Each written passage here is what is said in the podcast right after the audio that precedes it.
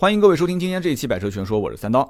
今天这期节目我们聊的是关于未来汽车 ES 八这个车呢，十二月十六号上市，今天更新的时间是十二月十六号，也就是说当天听节目的有一部分可能听得早的，他还不知道这个车具体定价多少钱。那么还有一些听友可能是十七号以后听的，那肯定是你已经知道 ES 八是多少钱了，是吧？那么我们现在前提是我十四号录的音，所以我不清楚啊。我们就说说这个车的一些我对它的看法，或者说这个车子现在很多人关心的问题。第一个，江淮代工是否可靠？第二个就是这车，呃，它的定价会不会定得很高，或者是有没有可能出现一个让人很惊喜的价格？那么。我个人是这么判断的，首先这车入门级的价格应该不会太高啊，很多人应该也知道价格是多少了，嗯，基本上应该在三十五到四十上下。如果定过四十以上的话，那就说明这个未来汽车，呃，高举高打的这个方法，可能对于它的量产车，它还是比较自信的。但是这种自信一定会被市场啊给予一记重重的耳光啊，那么之后它可能就会出现低配版本啊，或者是给大耳刮子刷的，它可能自己找不到东南西北，然后。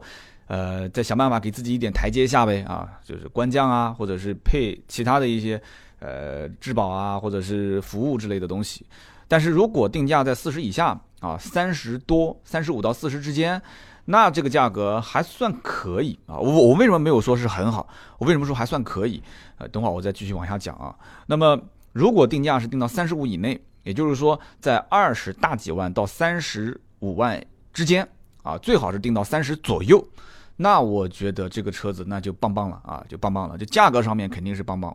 为什么这么讲？好，我解释一下。大家没有发现一个问题啊，就是说，其实电动 SUV，大家可以去拿起身边的手机去搜一下，电动啊，纯电动的 SUV 一共有多少款？其实市面上可选的并不多啊，可选的并不多。那么可能大家比较了解的，像比亚迪宋。啊，很多人一听可能就知道要说到比亚迪宋，比亚迪宋宋它的定价是多少钱呢？宋有这个插电式混合动力版本的啊，也有宋 EV，很多人知道啊，宋 EV 的价格是多少呢？也就是二十六万五千九，二十七万五千九。那这个价格基础上加上国补地补，其实最终价格也就在二十冒一点点头。那么 ES 八并不是说拿不到这些补贴啊，这个能拿不能拿这件事情也要等政策出来，它要上目录才可以。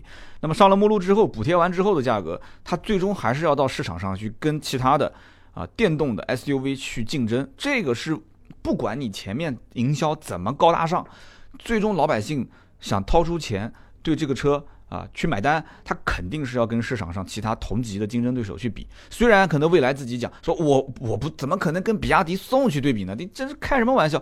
我我是对标特斯拉的，对不对？你怎么不去比这个 Model X 呢？对不对？Model X 这个车三十八十多万，对吧？八十多万，一百多万啊，这个那看那就要看这个消费者是怎么想的了，对不对？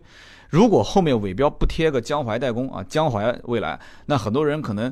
你要是全英文标的话，有些人可能他哎呀就觉得说这车我也搞不清楚到底是到底是中国的还是还是国外的，对不对？很多人其实到现在对未来汽车也不是特别了解，而且所有对外的这些营销宣传都是国际范儿。确实啊，在上海车展现场我也看到了，就是李斌在现场也在讲很多的东西。他说到了一个概念，就是它是一个全球团队啊，两千多个工作人员，未来汽车两千多个工作人员啊。两千多个人当中都是来自于全球各地的，据说是四十多个国家。你想，他这个团队，那这个车子是国际范儿，但是呢，在哪边产？就中国老百姓认不认这个国际范儿？如果认这个国际范儿，你卖个三十多没问题，啊，你你超四十肯定是有问题的。你卖个三十多，溢价一点点没有问题。但是如果说你卖个二十多，你有国际范儿，但是你还是。骨子你是中国人，你接地气，那我们更欢迎，对不对？我们是不是更欢迎啊？肯定是更欢迎，对不对？但是如果说真的是高举高打，而且定价定的很高，那这里面就会出很多问题了。我觉得啊，真的是，就像这个我要说宝沃，那未来汽车可能要找我谈话了。真的，我觉得其实营销方面就像宝沃一样，就宝沃到底是不是德国车这个问题，现在网站上啊，这个你只要是宝沃，底下就是真的是话题特别特别的强，这个车子话题性特别强。就啊，就有人不承认这是德国车，福田，福田，福田，福田从来也没，从来没有人站出来说过一句话，对吧？但是你要如果不说这是德国车，这确实也是个德国牌子嘛，你说是不是？就这个就很头疼。但是车子之前卖的好，后来一六年、一七年销量下滑很严重。这个本身产品，呃，怎么说呢？你依靠话题性去让它支撑销量。这确实本身就是个问题。产品本身要有竞争力，这个很关键。所以只有卖不出去的价格，没有卖不出去的车，这一件事情，我觉得是在任何不管你是新能源也好，还是普通的传统燃油车也好，永恒不变的道理。因为你要在市场上竞争，你就要符合市场规律，对吧？好，那么这是第一个。第二个，这个车子我觉得背后的整个站台的老大，这个团队实在是太强大了啊！当然了，这些人只是投资人之一，中间投资人是不是随时会撤，他也不会给你发一条新闻说啊，这个雷军不投我们了，撤了，他不可能说的嘛，对不对？前期他投的时候。哪怕他就投一块钱，嗯，他可以成为你的投资人，对不对？他也没公布，也没说说雷军、马化腾、刘强东、李斌、李想这些人每个人投多少，对不对？哪怕他就投一块钱，他也是我的投资人，能这么理解吧？所以说，当时前期这个车第一波营销，我觉得是非常成功的，就是 EP 九啊，未来汽车，大家很多人亮相都知道 EP 九，哇，这车跑纽博格林赛道七分零五秒，对不对？而且背后雷军、马化腾、刘强东、李斌、李想、张磊六个主要的投资人，一人一台。那么这车多少钱呢？哇，网上各种吹牛逼啊！有人讲说这车几千万，有人说一千多万，有人说两千多万，反正就是贵，而且你也买不到，就是不管多少钱，你肯定是买不到这个车的。限量就六台，全球限量就六台。还有一些人不理解，我们曾经有一期节目也聊过这件事情，就有的人不理解，说拿投资人的钱烧出来六台车，结果六台车将近一个亿，结果这六台车还给这六个人投资人，这投资人投啥呢？这是造一个工厂，造六辆车给自己开啊？当然这不是。为什么呢？说白了，这六个车啊，这六个投资人也不会开。首先，就且不说这些人根本不缺车，你说雷军、马化腾、刘强东哪个人家里面缺车呢？你说是不是不缺车？其次就是这六台车，它其实可以用作两个方面。第一个是展示，北京的那个旗舰店，很多人看到了吧？对不对？那旗舰店里面不用说的，想都不用想，肯定要停停一辆这个 EP 九。将来其他城市的这些呃线下的直营店不用讲，EP 九肯定是要停一辆的，对吧？镇场子嘛，对吧？镇宅之宝，这是一个。二一个媒体试驾，你要想体验或者说体会未来汽车，让所有的媒体人第一印象或者说第一感觉它是个什么样的概念，未来代表着什么？那你不用说，你怎么可能给你试这个量产的 E E S 八呢？上来先给你试个 E P 九，所以看到很多媒体人第一时间去试了，而且各种拍视频会去炫啊！你看我开的这一辆是刘强东的啊，奶茶妹妹一定是坐在这个车子上面坐过的，嗯，我还闻到了一点奶茶妹妹的味道，是吧？嘿嘿，哎，你看，哎，这是马化腾的啊，这是雷军的，嗯，这这是李斌、理想的，所以就是这个车话题性也很强啊，所以一 P 九媒体试驾，二一个旗舰店做展示。所以这个钱是可以赚回来的啊！这不是说真的拿到路上去开，等个红灯给路人拍照片，没这个概念啊！这车子本身提升产品的品牌的营销力，而且我为什么说这个车子高举高打？其实 ES 八现在量产，对不对？很多人说，哎，我对车挺感兴趣的。但凡说对这个车挺感兴趣的人，其实他一定是了解，或者说一定之前关注过所有关于未来的相关新闻。没有，我相信没有人会说莫名其妙路过这个店看到这个车，哎，不错，我买了。有，但概率极低，一定是早期看了未来的相关的报道，或者说本身就知道这背后雷军、马化腾、刘强东、李斌、李想、张磊，他知道这背后这些人，他知道这个未来我消费。我们不是还出过一个视频，叫做“未来 ES 八买的是现在还是未来”嘛？就我们做过一个国民车顾问的视频。其实我强烈推推荐大家可以看一看，自卖自夸啊，看一看我的国民车顾问，新浪汽车啊、秒拍啊，各个平台都能看得见。那么我当时就说过，这买的到底是现在还是未来，对不对？很多消费这个车的人，他其实你要如果说拿什么比亚迪唐啊、比亚迪宋啊啊，你你用这些新能源车，就纯电动，当然唐不是啊，就是你比亚迪宋这种纯电动车。或者说你要用什么荣威的 R 叉五，那你跟那个开 ES 八的人，你根本聊不起来，你信不信？肯定聊不聊不来，啊，聊不来。他你聊不来就不跟你聊。你觉得那个车性价比好，你买就是了，对不对？买 ES 八的人一定是这种观念啊，所以这就是一个非常好的营销方式。我觉得洗脑彻底洗啊，彻底洗。我觉得这里面背后投资人的故事，我觉得还是可以稍微聊一聊的，因为我如果没记错。当时这个 EP 九刚上的时候，我录过一期节目，我也说到背后的投资人。那么我们今天稍微再点一下，好不好？因为让我们更容易去了解这个 ES 八这台车，我后面会说到相关的数据啊。我的节目就这个风格，大家觉得我啰嗦也没办法，因为聊这么多，很多人说怎么你不戳这，你不是老是不说这车长宽高、续航里程什么的，就听得我急死了。听这个东西，你不如去看，马上十二月十六号一上市，网上肯定很多视频，很多平台的一些图文，这不一眼不就能看到了吗？我说点没有的东西，不更好吗？你就配合着去听不就行了吗？对不对？我就是那个臭豆腐啊，我就是那个你你吃饺子得蘸着醋，他们那个是饺子，你吃完之后蘸蘸我，那不就更好吗？是不是？我们继续往下聊啊。这背后的投资人六个主要的，第一个雷军啊，雷军擅长什么？雷军最擅长的就是营销啊，兄弟们，粉丝经济嘛，对不对？他最擅长就是这个，所以，且不说雷军是不是会真正把自己的那套玩法教会啊，这个未来汽车的团队，我们就不说这个有没有可能，因为雷军投的项目多了，那一个一个的全部复制小米模式，那还得了，对不对？但是我们可以想象，就是现在这个车据说也是这样的，网上订只能在网上订，网上订完之后，呃，可能你真正提车还要再等半年。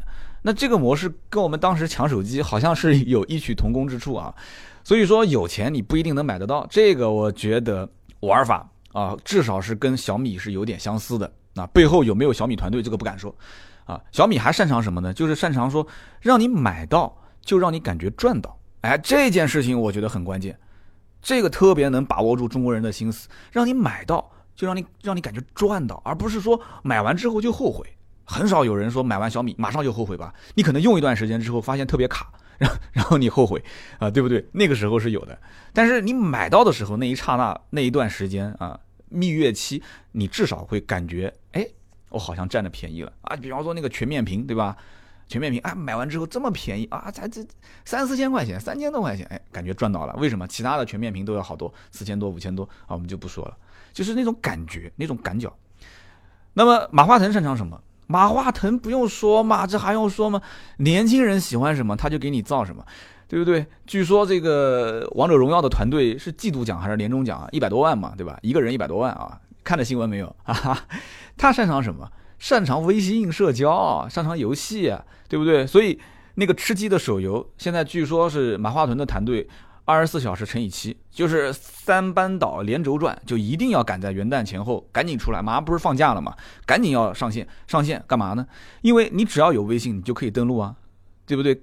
就赶紧不要让丁磊赚这笔钱嘛，自己赶紧抢过来嘛。所以马化腾擅长什么？擅长年轻人喜欢的东西，游戏，擅长社交啊，擅长社交。所以我特别感兴趣的一件事情是什么？之前的 EP 九我。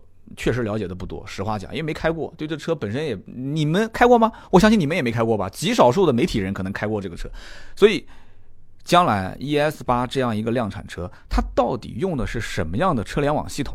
哎，这个我觉得我很感兴趣，它的这套系统是不是，或者说它一定会用微信的支付，对吧？支付功能用微信，那么微信登录之后，手机扫完码，我通过微信登录，这套系统又能提供哪些服务？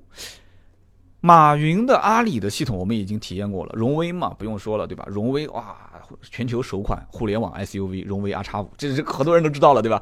然后阿里系统，阿里的系统马上要跟福特合作，哎，福特合作之后是不是？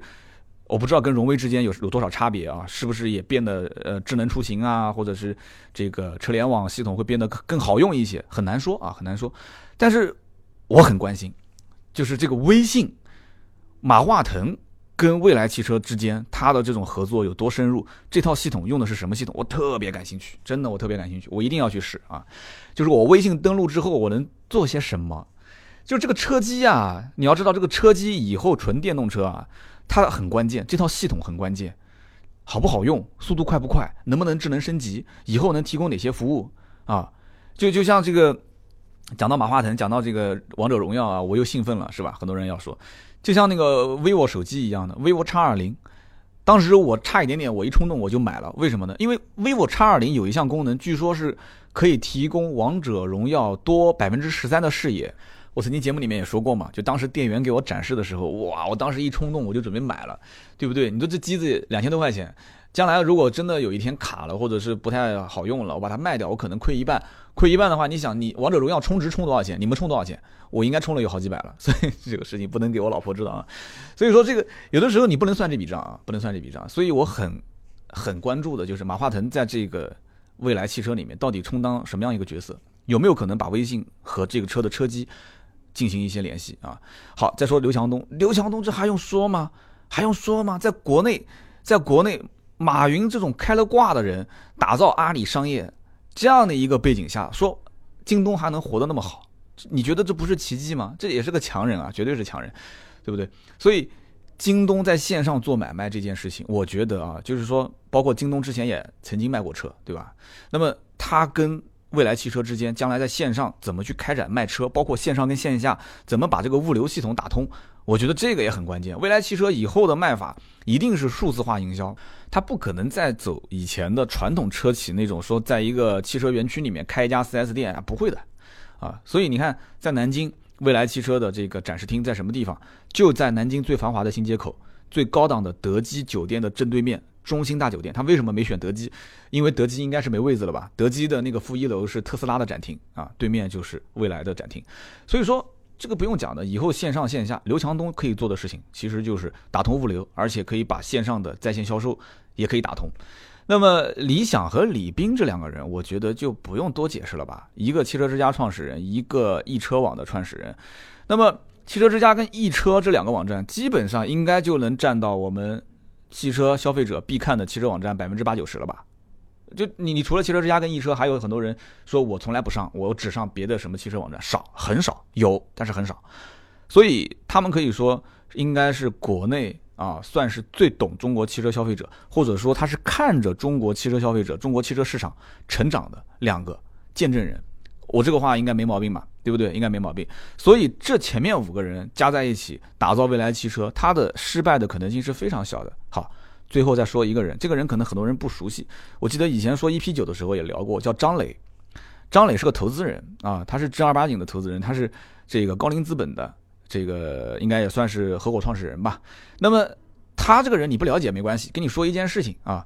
京东就是刘强东，当年很多人很多投资人其实当听说刘强东要自建物流体系啊，自建仓储物流的时候，很多人不愿意投，就因为那个时候大家觉得互联网应该是一种轻的模式，很多东西应该是给别人去做，我们只只要整合就可以了，我们做平台就可以了。啊，很多人也劝当时的张磊不要去投京东啊，不要去投京东，投这个钱肯定就是打水漂。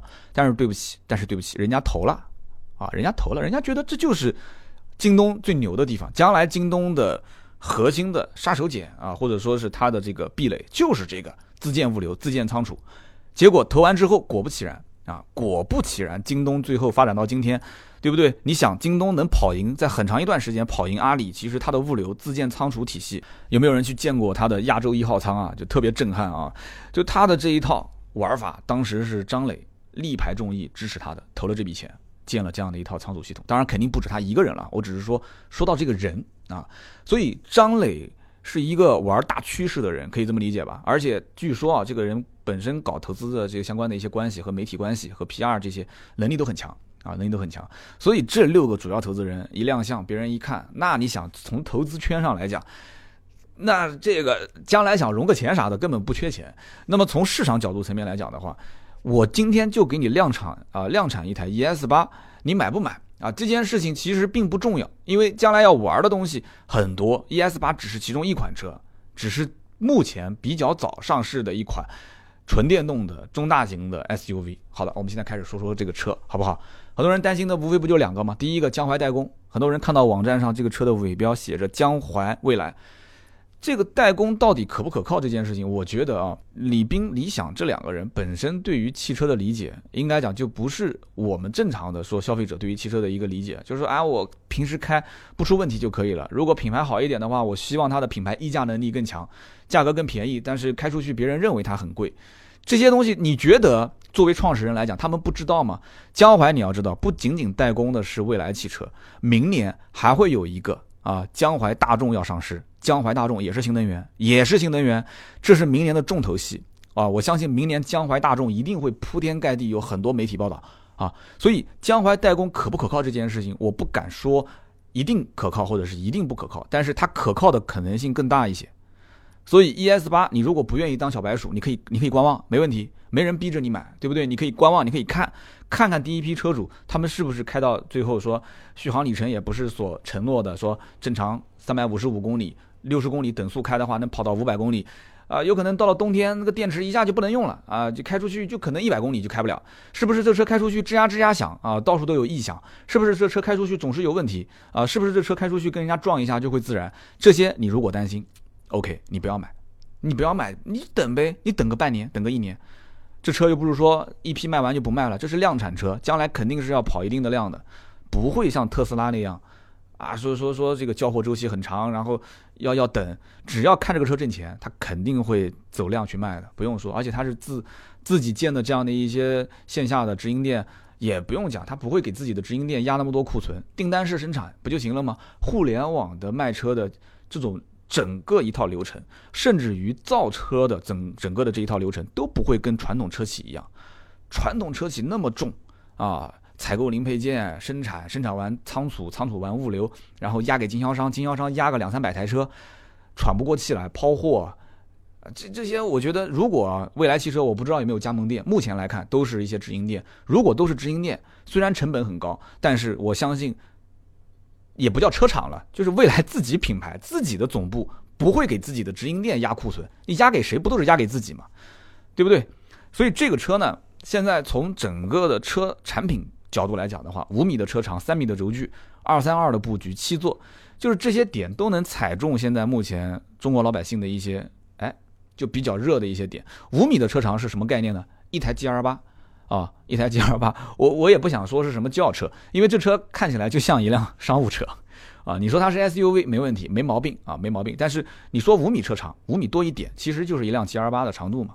三米的轴距也差不多，一个 G R 八，二三二的布局。啊，其实你你按我感觉，这车就是一个平时可以，呃，商务出行啊，平时家里面如果人口比较多的啊，有二孩的这些，买一辆，平时带个步。但是我觉得核心问题还是没有解决。虽然看起来什么百公里加速四点四秒这些，呃，快充一个小时，慢充的话也就在八个小时左右，这些都没有问题。但是电池还是正常的，也就是三百多啊，三百多。你看那个比亚迪的宋啊，比亚迪的宋宋的 EV 版，它叫。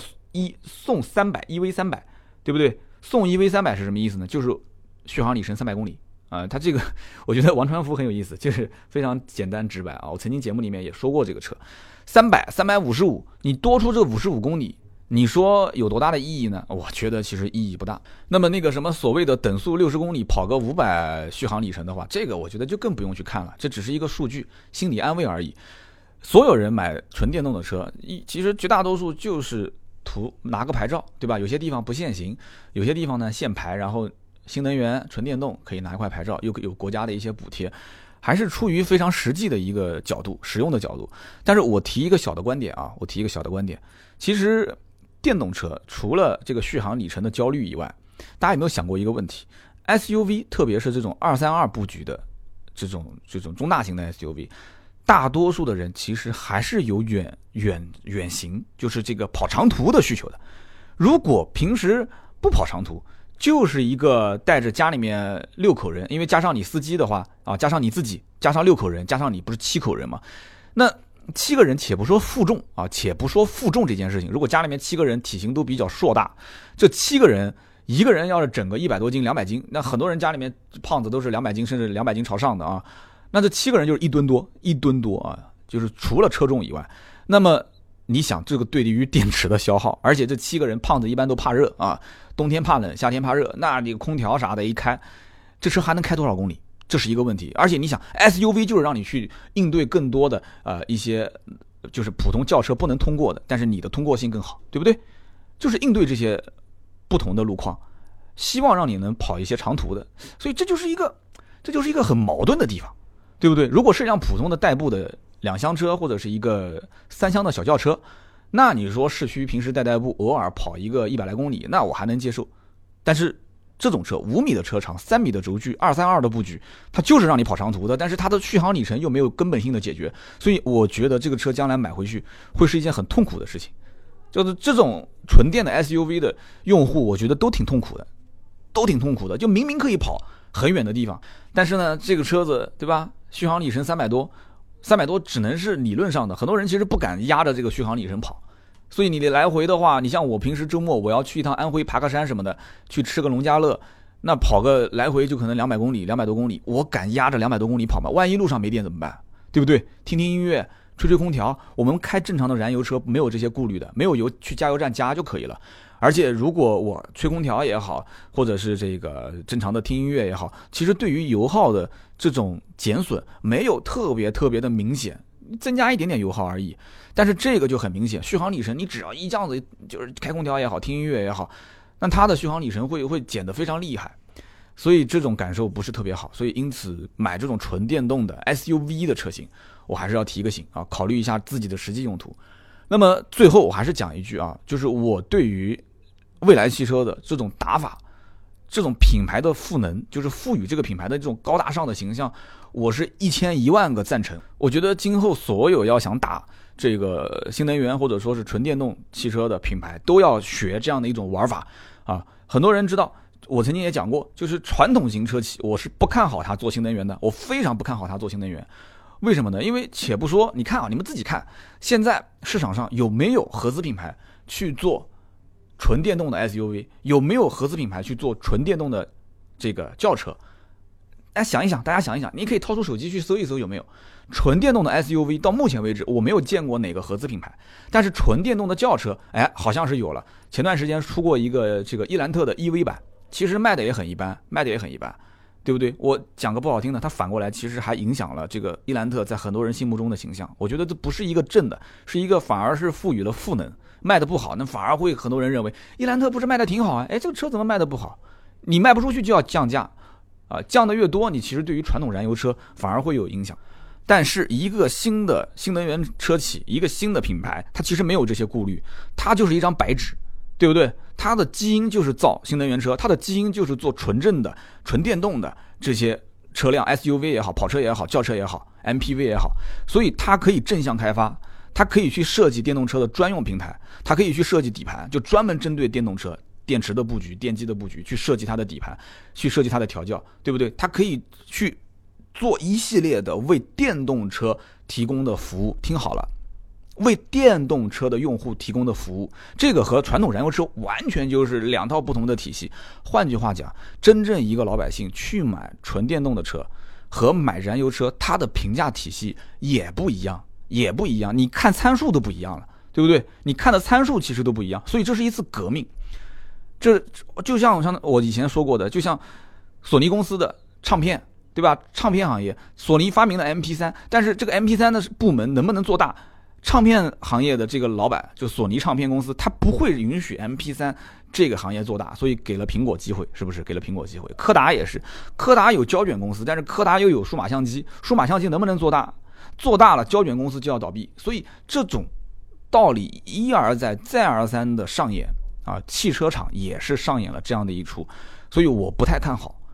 传统造燃油车的这些品牌和车企说能改造成一个做新能源的不可能，除非他去打造一个新品牌，完了之后，新品牌的这些人全部都是新的设计师或者是老的设计师，你到新公司去，你负责外形设计，但是你正向研发这些纯电动的平台也好啊，底盘设计也好，包括提供这些服务也好，一定要加入一系列的互联网的人员，网络上线上的懂得年轻人的。懂得这些真的是就他脑子里面是没有那一套传统车企的流程和传统车企的这些这些传统车企服务啊，或者说是这些经销商招募啊、买卖啊这些，就完全是一套全新的空白的这样的一些人。我觉得从大学生里面去去培养还是来得及的，也可以的。所以说，未来汽车真的以后有很多的一些，我觉得是值得去看的。ES 八这辆车本身其实产品，呃，有很多的点。就像特斯拉，它也在进化。可能很多人只关注特斯拉一共有几款车，但是没有人去关注特斯拉的系统自己也在进化。我一直在关注一个订阅号，曾经我在节目里面也说过，就是一个特斯拉车主自己做的，他就会发现，就特斯拉会，就就是莫名其妙的，就是今天开个车发现，哎，系统更新了，又多了一个新功能。然后过段时间他在群里面跟别人聊天，很多车主也发现了，说，哎，又多了一个新功能。就是这种自我演化系统的自我演化和学习。我觉得是很恐怖的，我自己开的那个小奔驰上的系统烂的嘛，简直我都，我每次除了听听收音机和听听蓝牙音乐，我基本上是很懒得去碰这个系统。为什么？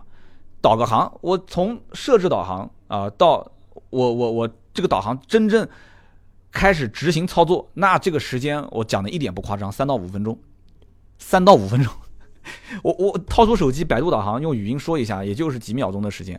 这就是现在你想传统车企怎么不被淘汰，一定早晚会被淘汰啊！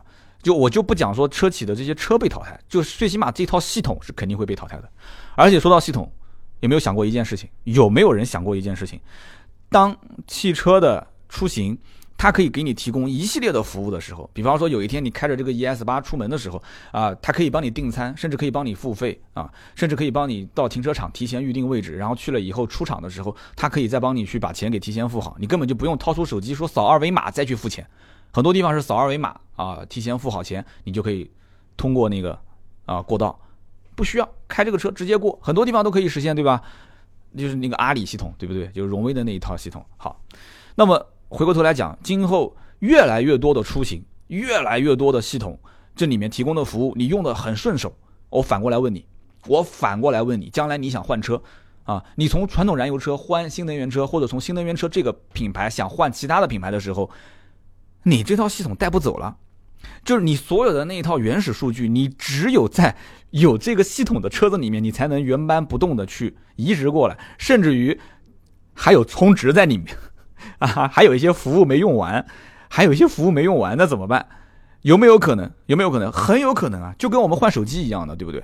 你可能苹果换苹果，你直接 iTunes 导一下就可以了。但是你苹果换安卓，对不起，对不对？你安卓换安卓，你可能也可以很方便的去去去转一下。但是安卓换苹果，对不起，两套系统不兼容。所以这都是将来会出现的问题点。大家想过没有？新能源车或者说纯电动汽车这种发展，有的时候我们不要光看车子本身。啊，说我想考虑一下这车代工，江淮代工可不可靠？售价是多少？这只是一部分。这一批车先上市，如果这个未来汽车聪明的话，它可以贴钱卖，它可以贴钱卖，然后把客户的这个量级铺开啊，然后把自己的品质各方面把控的好，大家口碑也不错，继续去扩散的话，其实现在很多汽车厂是做数据的，很多人能看到是做数据的，出行数据，甚至你的很多的一些。啊，比较私密的，甚至健康，我曾经节目里面也说过的，它都可以获得，它都可以获得这些数据，将来能比卖一辆车挣的钱还要多，还要多得多，这是一场革命。所以今天这期节目我们聊的是关于这个 ES 八，其实也就是借 ES 八的这一辆车的这个点啊，我们去聊了很多跟新能源、跟包括未来汽车将来会做的很多事情相关的啊。哦，对，最后还有一个点我忘了说了，就是未来汽车，你看到没有？它现在走的这个模式啊。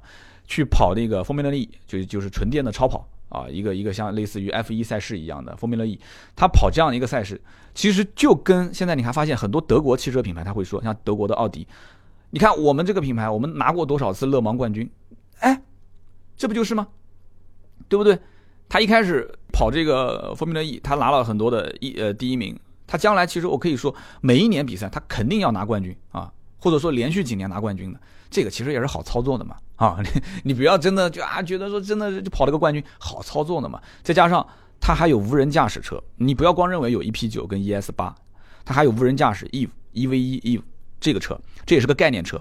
所以这些事情你结合起来看，你会发现很有意思啊，你会发现很有意思。它有赛车，对不对？赛车就是高端蓄能，然后它会有量产车 ES 八，ES 八就是打到老百姓的身边去赚钱。去获得数据，然后它还有无人驾驶车辆。无人驾驶车辆其实以后就是最终终极的解决出行的一个方式。而且这一套方式，如果一旦要是谁先拿到了优先权的话，这可能会影响到不仅仅是汽车行业。真的，这个改天有机会我们再详聊。这影响的不仅仅是汽车行业，包括可能工作、房地产，包括人口的流通啊，很多东西，包括这个你的一些消费观念啊，包括整个的。每一个人啊，对于就是你的生活方式，甚至你的三观都会变，真的是这样子的。你想想看，你现在买房子为什么不愿意到郊区，每天早上挤地铁是吧？甚至连地铁都没有啊？为什么郊区的房子很便宜啊？市区的房子那么贵？哪怕郊区环境特别特别好，你就是为了早上上班，你想那么远你怎么办？但是无人驾驶，如果有一条专线，无人驾驶的车辆有条不紊的啊，路上如果有事故。有事故理赔什么的，那那那那也有专业的人会去做，甚至于车辆自己就能开走。如果没有太大的事故，遇到问题了，车辆自己开走，你去搭下一辆的无人驾驶车继续上班。那这一系列，你想，那个早高峰是什么样的状态？你还愿意天天挤在市区吗？你很有可能你就搬到郊区去住了，对不对？无人驾驶的车辆可以帮我解决一切，对不对？早上我可能早上刷牙洗脸也是机器人帮我操作，然后我迷迷糊糊的下了楼，上了无人驾驶车，完了之后在车上还能睡一觉。你开三十分钟也好，四十分钟也好，一个小时也好，无所谓。你开多久，我最后反正睡醒了，然后到公司拎个包我就上班了，因为不要我开车。那你觉得你还挤在市区吗？所以这种无人驾驶将来一旦要是谁要是掌握核心、掌握客户的话，那这个改变真的不仅仅是汽车行业的改变，会是一整一整个社会的很多的阶层的一些变革。好的，我们今天就聊那么多，扯得有点远。很多人说我说节目老是跑题，今天这个。对吧？ES 八，我不知道大家 听到了一些什么，有没有干货啊？反正希望大家在我们节目下方留言，听到最后都是铁粉。大家也知道，我节目本身就是粗制滥造、胡说八道啊。这个专业性的东西，车辆相关的一些知识，什么配置啊，你一定要去跟其他的车对比，什么配置啊多啊少啊，这些什么服务啊多啊少啊，大家在网上一看就很清楚了。说一点我自己的看法和感觉，希望对大家有帮助，好不好？那么更多的一些视频啊、图文原创文章啊，包括我们的直播，欢迎关注我们的微信号。百车全说，搜一下，然后我们呢也有自己的微信群，你也可以加我们的微信四六四幺五二五四盾牌的微信私人微信啊，四六四幺五二五四，我们的微信的官方讨论群只有一个啊，因为很抱歉我没有精力，我是我啊，百车全说三刀我自己我没有那么多精力，所以我只有一个官方的讨论群，微信群你也知道的，这不怪我，这只能怪马化腾是吧？他只能上线五百个人，所以我只有精力，我只能管一个群，所以我们只有这五百个人。如果你要是感兴趣呢，你不定期的你可以问问盾牌。啊，你说盾牌你里面有没有就是空出来的名额啊？啊，你可以问问他。那么我们的朋友圈不定期的，如果说就是少了几个人啦，然后我们会发一发朋友圈。那么大家关注一下盾牌的朋友圈也是有好处的。其实呢，我就是希望这个微信群啊，就是大家多聊一聊跟车市相关的话题。其实对于我也是有帮助的。我呢在群里面平时没事呢，也可以帮大家解决一点点我力所能及的这个小事情，好不好？那么希望多多关注我们的一些节目，帮我们点赞转发是对我们最大的支持。好的，我们。下期节目接着聊，拜拜。